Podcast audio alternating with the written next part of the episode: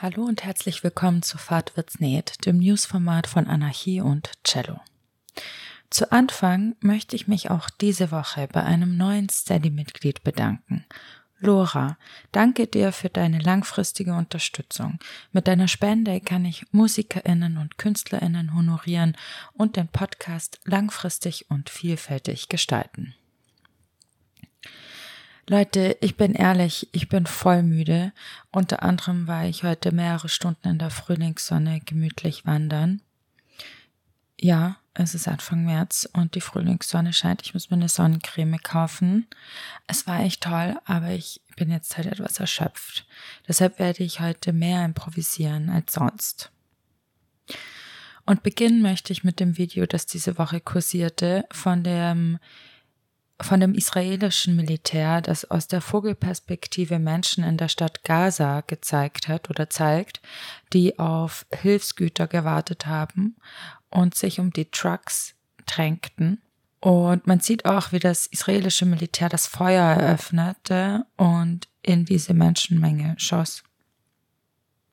Das IDF, der Israel Defense Forces, hat wohl hinterher behauptet, die Menschen hätten die Trucks plündern wollen und es habe eine Gefahr für die israelischen Soldaten bestanden, die die Hilfleistung koordiniert haben. Aber bei diesem Attentat sind über 100 Menschen und über 700, also über 100 Menschen getötet und über 700 Menschen verletzt worden. Und nichts rechtfertigt dieses Handeln. Die Menschen in Gaza sind am Verhungern.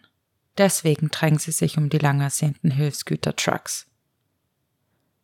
Ja, wir sehen, wie eine Politik from the river to the sea aussieht, aber nicht von dem Akteur, von dem es gemeinhin behauptet wird.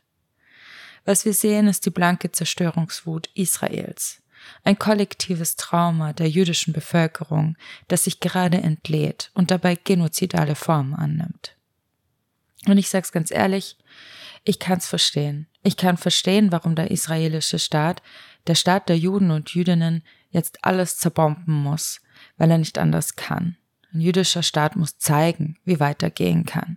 Er darf absolut keine Schwäche zeigen in dieser Welt, in der wir global leben.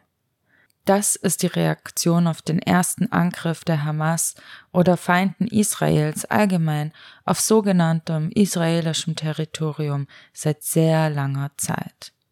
Die Reaktion Israels schickt, schickt die Nachricht in die ganze Welt, angesichts des globalen Antisemitismus gegenüber jüdischen Menschen und ihrer bloßen Existenz, was ihre Antwort sein wird.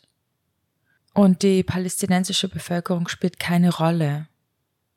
Mit diesen Mitteln ist es nicht möglich, der Hamas beizukommen. Aber auch das spielt keine Rolle.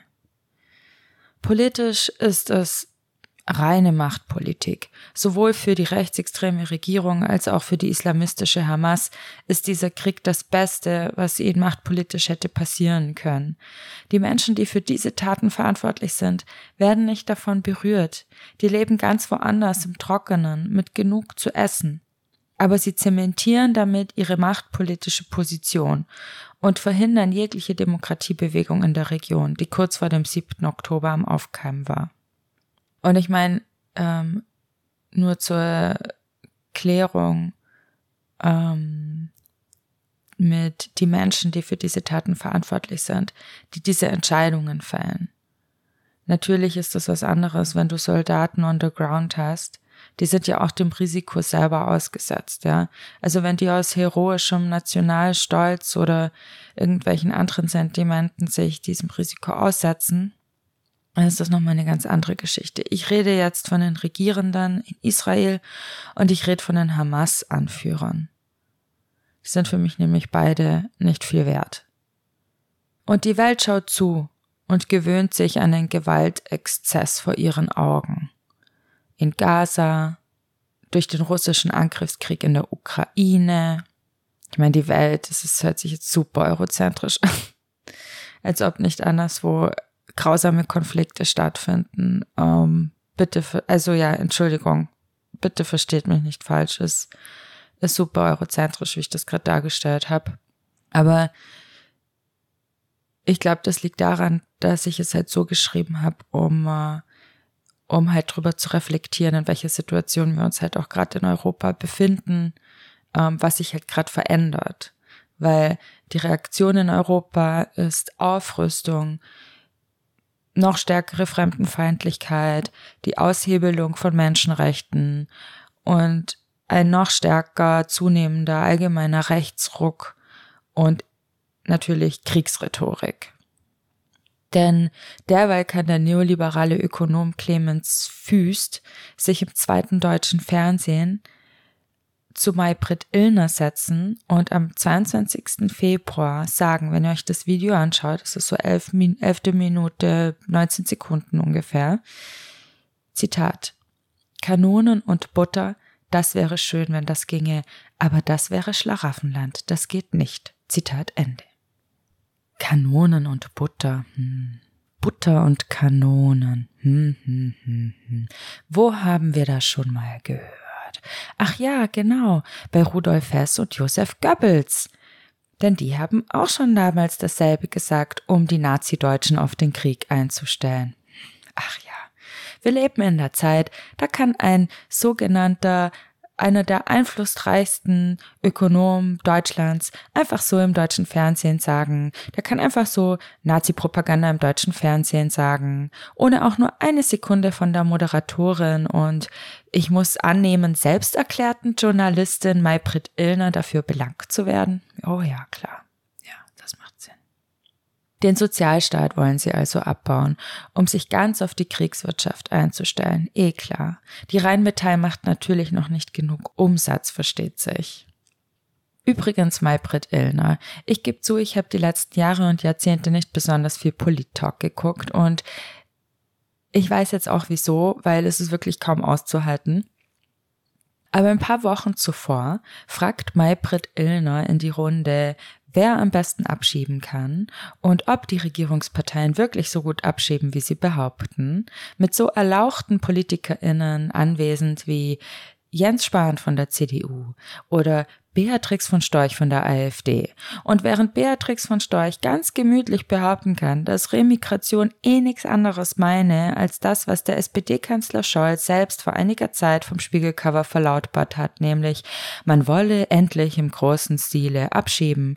Und Maybrit Illner keine Sekunde daran denkt, sie damit zu konfrontieren, was Remigration auch bedeutet, äh, nach rechtsextremen Sprech, nämlich nicht nur in Anführungsstrichen Asylsuchte abzuschieben, was eine menschenfeindliche und rassistische Praxis ist, sondern auch deutschen Staatsbürgerinnen ihre deutsche Staatsbürgerinnenschaft zu entziehen, zieht sie selbst am Schluss gegen Ende. Ich wollte eigentlich die ähm, die Minutenzahl raussuchen, aber mein Internet ist komplett am also dem geht's wohl nicht so gut. Jedenfalls ganz am Ende zieht sie das Fazit.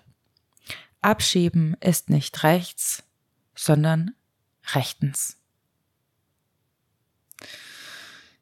Ah. Okay, Maybrit, du hast es geschafft. Du machst dich gemein mit den Nazis, du machst dich gemein mit den Neoliberalen, du bist Steigbügelhalterin für alles, was da kommt, auf eine so offensichtliche Art, die mich fassungslos macht. Derweil arbeiten in Gemeinden in Thüringen und Bayern und anderswo in Deutschland daran, dass Flüchtlinge endlich für nur 80 Cent pro Stunde arbeiten können. Auch voll normal. Das klingt überhaupt nicht wie Zwangsarbeit oder sklavenähnlichen Bedingungen. Nein, nein, nein, gar nicht. Hey, wenn ihr wollt, dass sie arbeiten, dann gebt ihnen einfach eine Arbeitserlaubnis, anstatt sie aufs Letzte auszubeuten. Aber na, das geht leider nicht, weil dann würden sie ja da bleiben und das wollen wir ja auch nicht, ne? Was wir also sehen, ist eine allgemeine Verrohung der Gesellschaft. Unsere Leben werden noch stärker prekarisiert und der Ausbeutung ausgesetzt. Und selbst wenn du es jetzt noch nicht spürst, es wird kommen. Die Schwächsten der Gesellschaft, die Ärmsten der Gesellschaft werden gerade noch schlimmere Verhältnisse gedrängt. Und es wird sich auf die gesamte Gesellschaft auswirken. Die sozialökologische Wende ist vorbei. Wir sind in der Timeline gefangen, in der wir nicht einmal ein zahnloses Lieferkettengesetz bekommen haben. Das ist jetzt nämlich auch vom Tisch. Wir können jetzt nicht mehr zurück. Eine Zeit ist vorbeigegangen und eine neue beginnt. Und basierend auf den Entwicklungen der letzten Jahren und Jahrzehnten seit 40 Jahren hätte es wahrscheinlich gar nicht anders kommen können. Deswegen, wir müssen unser Zögern aufgeben. Ich weiß, dass die sozialistische Bewegung im letzten Jahrhundert in einem ziemlichen Fiasko geendet ist. Das hat uns in eine Sinnkrise gestürzt, uns aufgesplittert und spezifischen Formen der Organisierung hervorgebracht, die vor großen Strukturen zurückschreckt. Aber der Kapitalismus hat uns auch in ein Fiasko gedrängt. Und wir können etwas Neues erschaffen, aber wir dürfen nicht mehr zögern. Ich glaube, letztlich geht es auch einfach darum, dass wir ein echtes, wirkliches, ehrliches Interesse daran haben, andere Strukturen zu errichten. Keine perfekten. Ich spreche nicht von Perfektion, aber erste Strukturen, die uns zeigen, wie wirkmächtig wir zusammen sein können und dass wir den kapitalistischen Kreislauf stören und für uns nutzen können. Und das haben wir auch schon in der Vergangenheit getan als Menschen und wir können das wieder tun. Aber dazu muss man halt auch bereit sein. Und das ist jetzt nichts, ich rede jetzt nicht von illegalen Dingen. Ähm, es gibt, also ich rede weiß ich, eigentlich auch nur von Genossenschaften als ersten Schritt, ähm, um einfach auch mal das Gefühl zu bekommen, wie es sein könnte, gemeinsam mit etwas zu arbeiten und gemeinsam Strukturen zu erschaffen und zu erhalten und gemeinsam eine sozialere Welt entstehen zu lassen. Und damit meine ich, wenn ich Welt sage, eine Welt jeder einzelnen individuellen Person, die sich viel mehr auf andere bezieht und mit viel mehr Menschen als dem engsten Kern Verpflichtungen eingeht und Verantwortung übernimmt füreinander. Und das geht eben auch nicht nur auf der Ebene der Gewaltfreiheit, das sehen wir ja jeden Tag. Wir gehen ja nicht auf die Straße und schlagen uns die Köpfe ein. Und wir brauchen auch keinen Polizisten, der uns darauf hinweist, uns nicht die Köpfe einzuschlagen. Das können wir. Und ich glaube auch, dass es da sehr progressive Bewegungen gibt, der Sensibilisierung und der gewaltfreien Kommunikation und eher auch abolitionistischen Ansätzen und so. Also wir haben Handwerkszeug. Aber es geht auch um die Ebene der gegenseitigen Versorgung, des gegenseitigen Schutzes. Und wenn wir das wirklich wollen, dann denke ich, dann könnten wir immer noch gewinnen. Nächste Woche ist übrigens auch der 8. März und ich möchte die Gelegenheit nutzen, um daran zu erinnern, dass der Internationale Frauenkampftag eine Erfindung der ersten feministischen Welle war, der Frauenrechtsbewegung und von Sozialistinnen gegründet worden ist. Der allererste internationale Frauenkampftag wurde in Deutschland, Österreich, Ungarn, der Schweiz und Dänemark am 19. März 1911 begangen und hatte einen revolutionären Charakter, denn das Datum wurde ausgesucht in Gedenken an die Gefallenen, an die Gefallenen der Märzrevolution. Also an die Gefallenen während der deutschen Revolution von 1848 und 1849 und in Gedenken an die Pariser Kommune 1871, die ebenfalls im März begann.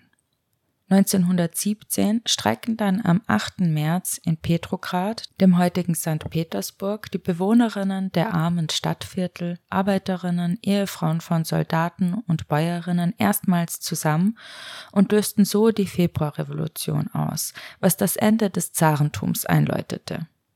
Die Frauen gingen also zuerst auf die Straßen und um ihre Rolle in der Revolution zu ehren, und in all diesen Revolutionen wurde der Beschluss 1921 in Moskau auf der zweiten internationalen kommunistischen Konferenz gefasst, den 8. März zum internationalen Frauenkampftag zu machen. In Europa haben die deutschen Sozialistinnen Clara Zetkin und Käthe Dunker die Idee des Internationalen Frauentags eingebracht, nach einer Idee aus den USA. Dort wurde bereits 1909, Ende Februar, der erste Frauentag begangen. Bis etwa 1967 war der Internationale Frauentag ein kommunistischer Feiertag, bis die UN ihn 1975 erstmals als Feiertag ausrief und damit Clara Zetkin, Clara Zetkin als Begründerin und dessen Geschichte sukzessive verdrängte. Deswegen lasst euch nicht lumpen. Lasst uns nicht von bürgerlichen Kräften unsere Feier- und Kampftage kooptieren und einhegen. Egal, was wir am 8. März, dem feministischen Kampftag, tun, wir tun es im kämpferischen Geiste, weil wir diesem femizidalen und genozidalen System ein Ende setzen werden. Daran gibt es keinen Zweifel.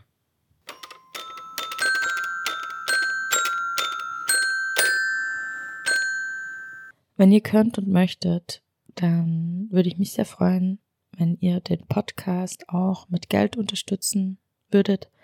Es gibt die Möglichkeit, auf Steady Abos abzuschließen, über PayPal einmalig zu spenden oder per Kofi ein Kaffee zu spendieren. Damit würdet ihr ermöglichen, laufende Kosten zu decken und die MusikerInnen zu bezahlen. Aber wie gesagt, nach eigenem Können und Ermessen. Hab's euch in den Show Notes verlinkt. Ich wünsche euch was. Macht's gut.